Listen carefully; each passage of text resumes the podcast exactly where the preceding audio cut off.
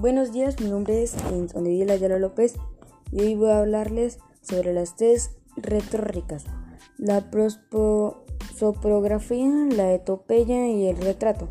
La prosopografía es la descripción de los riesgos físicos de una persona, la etopeya es la descripción del carácter, índole y costumbres de una persona es decir, la, eh, la describir de sus rayos y físicos.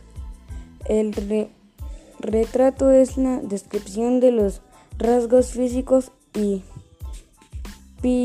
físicos de una persona, es decir, la combinación de la prosperografía y la etopeya. Gracias por escuchar este post postcard y que tenga una buena tarde.